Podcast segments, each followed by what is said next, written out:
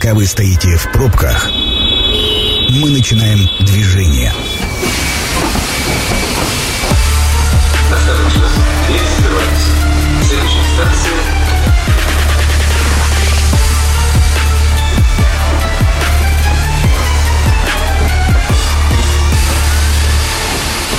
Метро. Главные темы Красноярска. Добрый вечер, меня зовут Дмитрий Полуянов, это программа «Метро», как обычно в это время, в будние дни. Тема у нас сегодня э, касающаяся всех, без исключения, деньги и финансы. Что ж происходит э, на финансовых, на фондовых рынках, что с валютами происходит. В общем, эту тему сегодня мы будем обсуждать с Ириной Варфоломеевой, э, председателем Комитета по финансовым рынкам и инвестиционным проектам Общественной организации «Опора России» в Красноярском крае, а также волонтером финансовой грамотности. Ирина, добрый вечер. Добрый вечер, Дмитрий. Волонтер финансовой грамотности. Волонтер – это тот человек, который что-то делает безвозмездное, причем полезное. А что полезного с точки зрения финансовой грамотности делаете вы и для кого?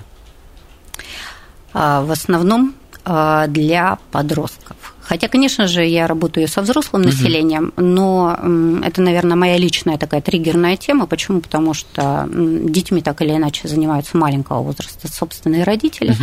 Подростки находятся в очень сложной ситуации, когда они уже не дети, еще не взрослые, им нужно делать какой-то переход, какие-то выборы, первые свои вот эти вот важные. И необходимо присутствие значимого взрослого, который поможет каким-то образом подсветить какие-то э, вопросы э, для того, чтобы что-то стало более прозрачным.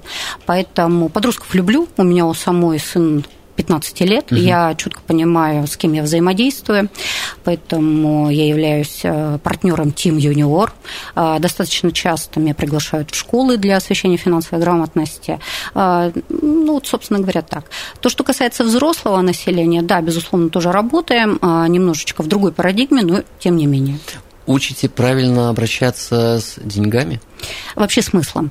Э, смыслом денег или чем? Вот э, для того, чтобы мне стало понятно, угу. вы приходите в школу угу. и какую тему обсуждаете с подростками? Это, как правило, 12, 14, 15 лет? Да. Угу. да. Какую тему обсуждаете и какие вопросы чаще всего вам задают э, подростки?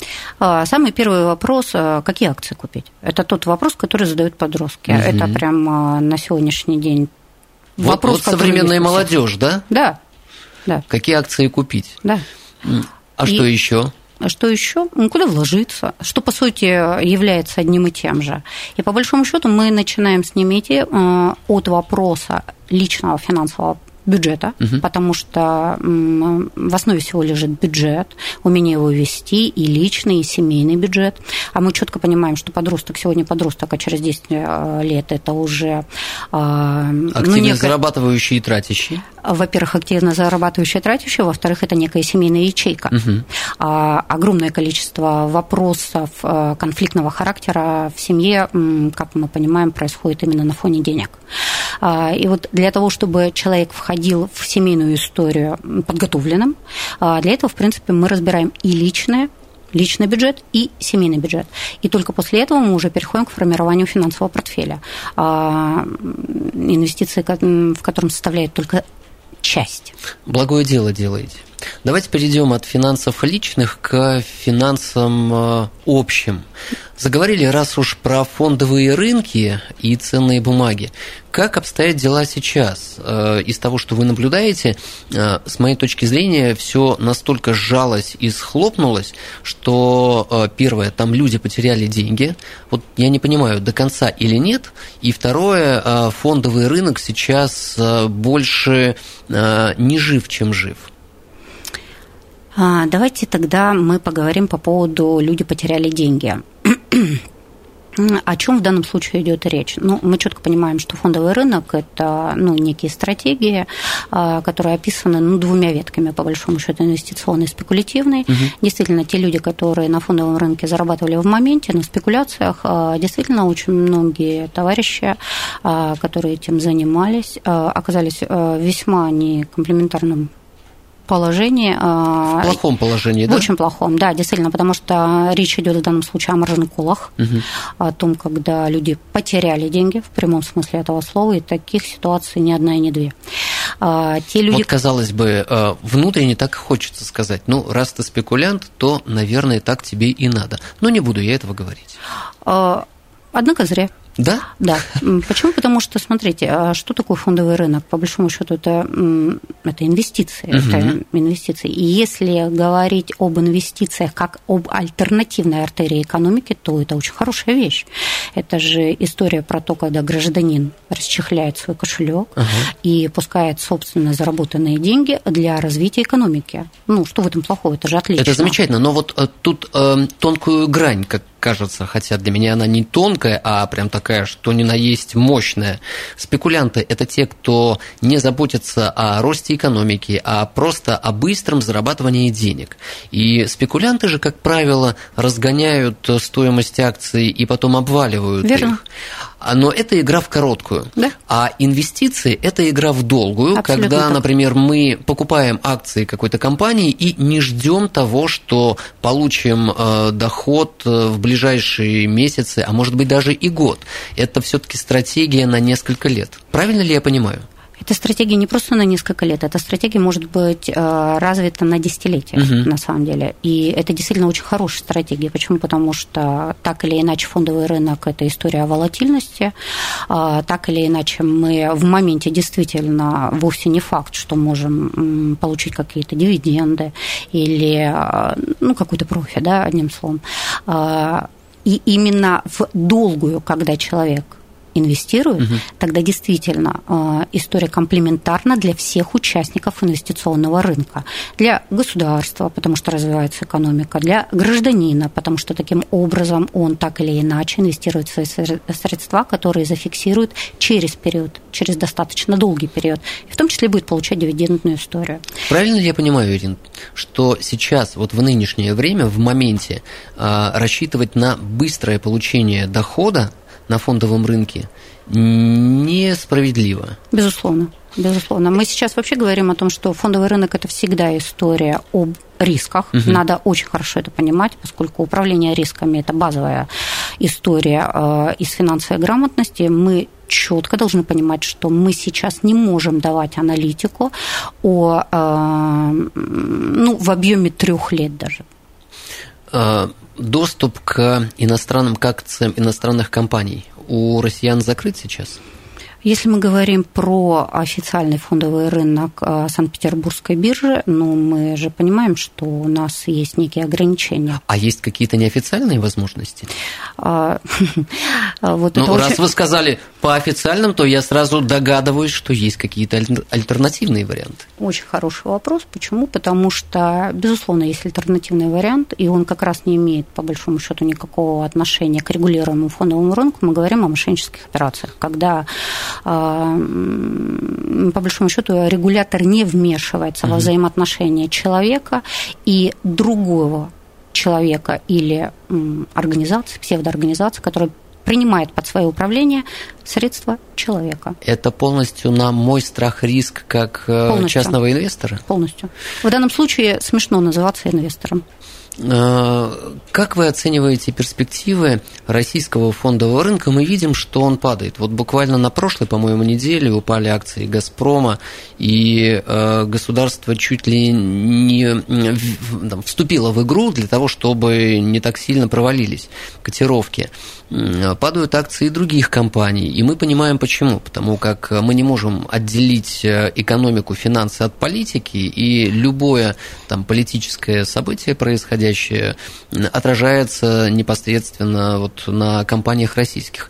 Ваш прогноз, э, российские компании уже достигли дна или еще нет? Э, и когда может наступить отскок и почему? Дмитрий, на самом деле э, вопрос очень щекотливый. Дело в том, что ну, ни один серьезный аналитик вам сейчас не возьмется давать аналитику, извиняюсь да, за тавтологию, но тем не менее это так. А, почему? Потому что Мы сейчас находимся в, ну, реально в режиме турбулентности, угу. когда решения во многом принимаются здесь и сейчас.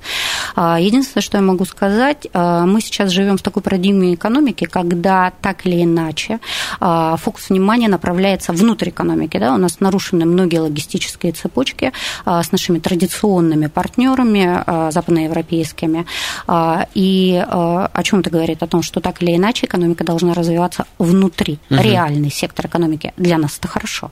Да, это стрессовая история, потому что ну, любые изменения и в жизни человека, и в жизни компании, и в жизни государства это всегда стресс. Но это позитивный стресс на самом-то деле в долгосрочной перспективе, да. А, кроме того, естественно, мы обращаем внимание на Восток, угу. это ни для кого не секрет. А мы можем это... покупать акции восточных компаний? Кажется, что нет. Вот, а, Дмитрий, понимаете, в данном случае все, что касается фондового рынка, давайте будем а, говорить следующим вот образом. Вот есть внешний и внутренний. Весь внешний для нас закрыт. Мы должны быть очень аккуратными в принятии решений с покупкой бумаг в принципе. В общем, проще говоря, пока за границы России лучше не выходить. Да. Еще один вопрос э, про фондовый рынок, чтобы подытожить эту тему. Э, Центральный банк является регулятором Безусловно. И я все чаще слышу э, прям активные действия, замечаю и высказывания Центрального банка по поводу стабилизации внутреннего рынка российского фондового для того, чтобы обеспечить вот э, ту базовую платформу для активного инвестирования э, частных лиц. А экономику, развивать экономику, в том числе, как показывает э, опыт других э, стран, это классная тема, которая и экономике страны на пользу идет, и э, частному инвестору, который на этом зарабатывает деньги. Как правило, же больше, чем ставка в банке по депозиту. Да. А, но опять-таки, смотрите, а, все, что касается рискового рискового сектора, а, мы всегда должны с вами помнить о том, что да, может быть больше, может быть меньше, угу. потому что это всегда история о волатильности. Поэтому а, отвечая на первоначально заданный вами вопрос, это, безусловно, отличная и оптимистическая история. Почему? Потому что это история об оживлении экономики. И вы, и я, мы часть экономики. Угу. Понимаете, здесь какая история? Всегда все риски связаны с, со страхом, со страхом и с паником с паникой. А, та история, которая, э, ну, в которой мы находимся сейчас, а, по большому счету она может э, развивать как бы, ну, несколько стратегий в голове человека. Да? Это стратегия финансового паралича, когда, о, все, я ничем не буду больше заниматься, это абсолютно ерунда. Но пока, пока похоже так, что все на паузе. А, на И самом надо деле замирать нельзя. Бизнес никогда не спит. Это на самом деле так. А, никогда не спит экономика, такого не бывает. А, другой вопрос э, чья выгода, выгода у кого. Выгода всегда на стороне того, кто панику сеет и создает. Это абсолютно однозначно.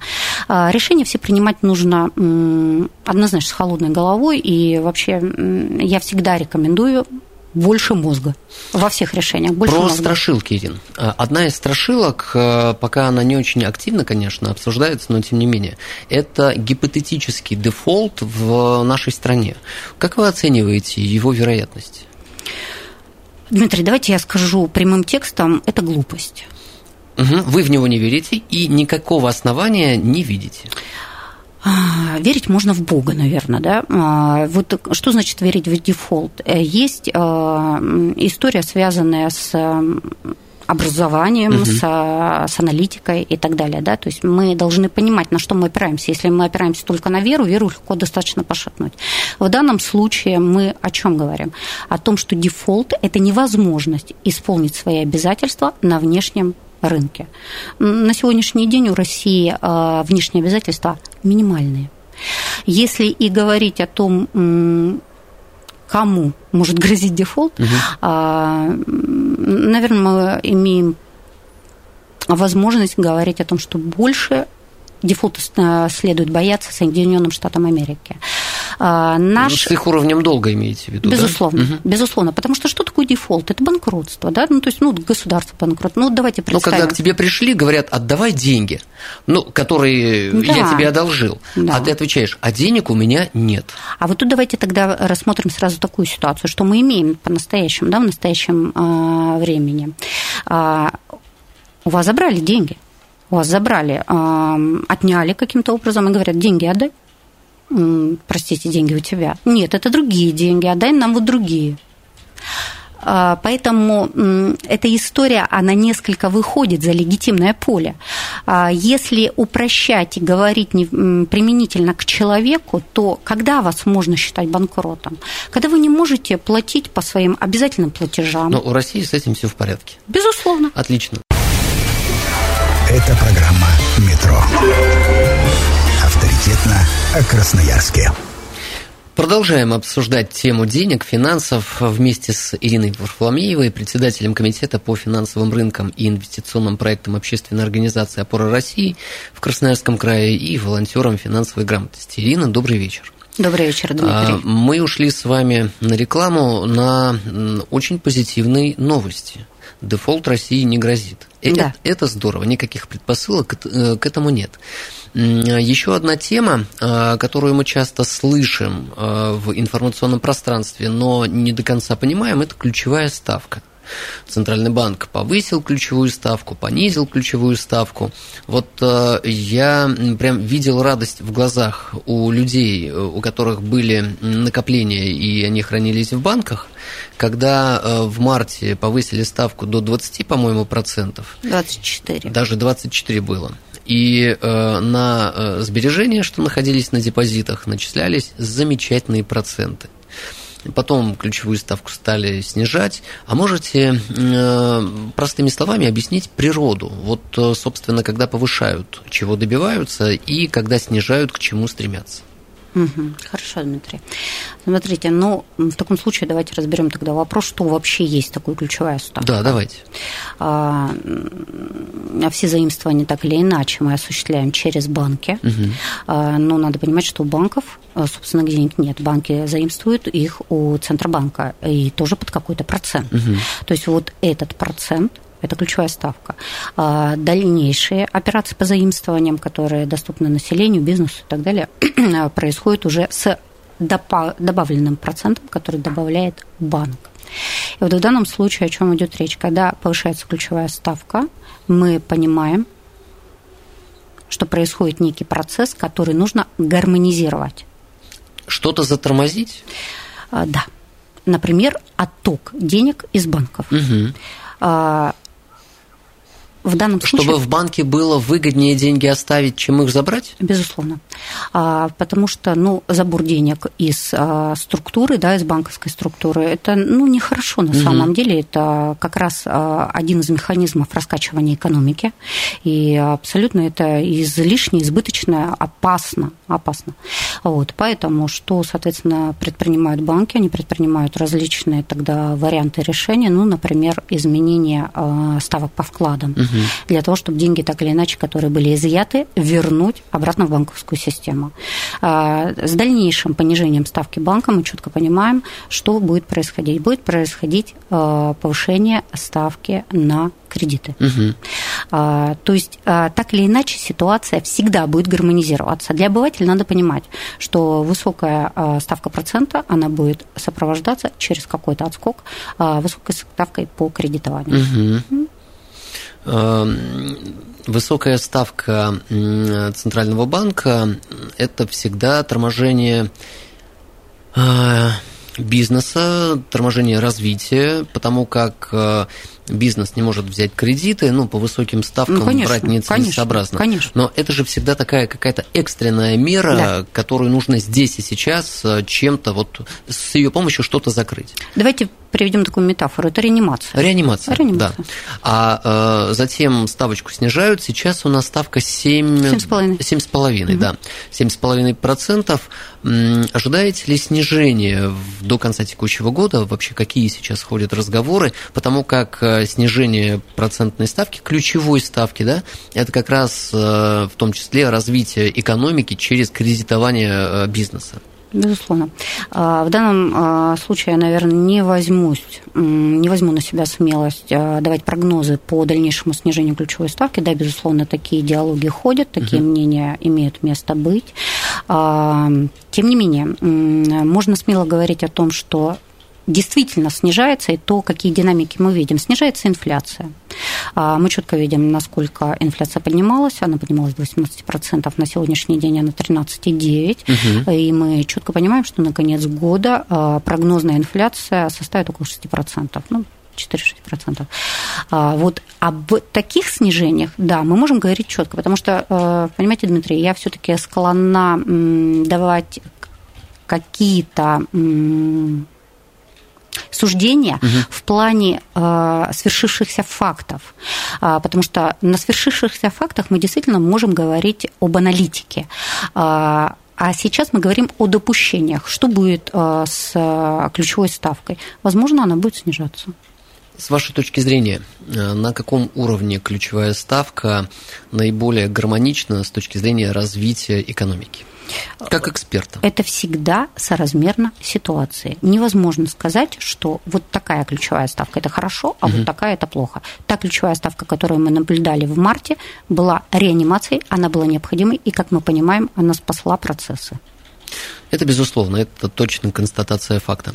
Э, давайте поговорим про валюты. Э, сейчас непонятная история э, мы слышим в настоящее время курс доллара и евро находится ниже целевой отметки, потому как для угу. нашей экономики э, целевой курс на уровне 70-75 рублей, ну, что-то вот около того.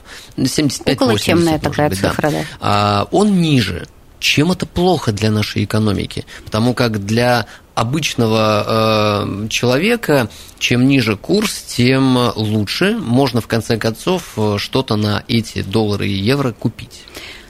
А, ну, мы четко, во-первых, понимаем с вами, да, что э, вот эта вот стоимость валюты, она все-таки привязана больше к, к экспортным uh-huh. операциям, э, вот, к таким вот такого рода э, сделкам. И опять-таки мы смотрим на текущую ситуацию. Э, именно в разрезе, да, мы понимаем, что меняется парадигма экономическая, меняется очень сильно. А, если бы эта история происходила а, при событиях до февраля, угу. то, конечно же, они были бы ну, однозначно негативные и печальные.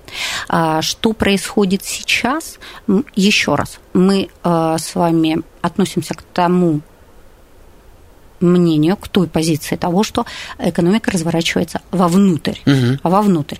Поэтому так или иначе а, позиция какая? Доллар и евро а, на сегодняшний день являются а, как это называется, токсичная валюта, токсичная а валюта. А для кого-то и кто-то до сих пор воспринимает это как там, тихую гавань, в которой можно сохранить э, свои доходы.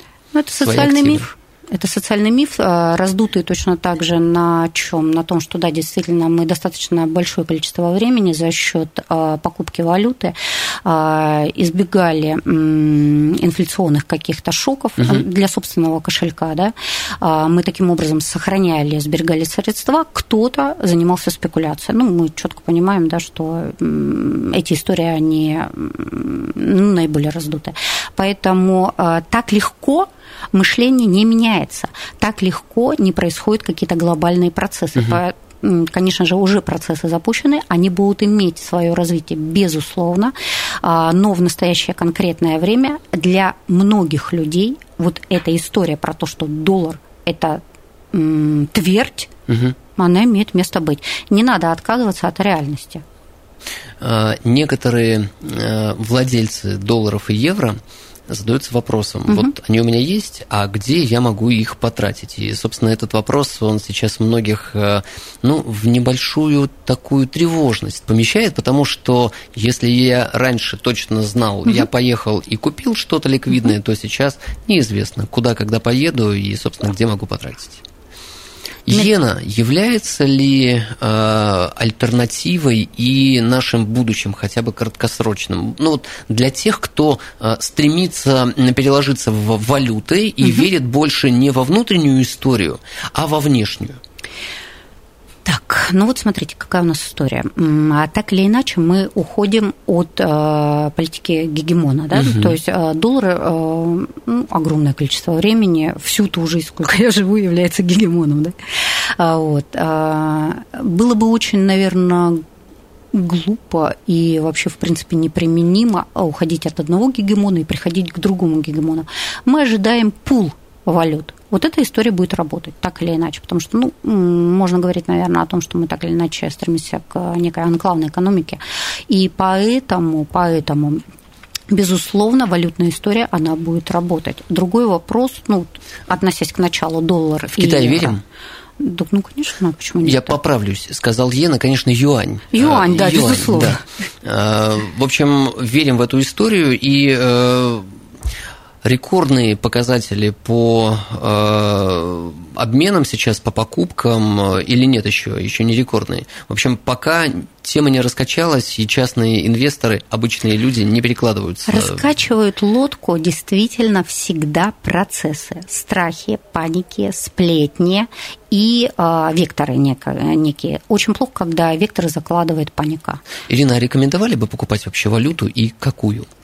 Ну вот смотрите, если мы говорим о м, токсичной валюте, ага. то ее имеет смысл покупать кому и зачем, да? Тем, кто так или иначе собирается каким-то образом присутствовать э, в странах присутствия этой валюты, да? Ну, потому что элементарно надо вести какую-то расчетную угу. политику.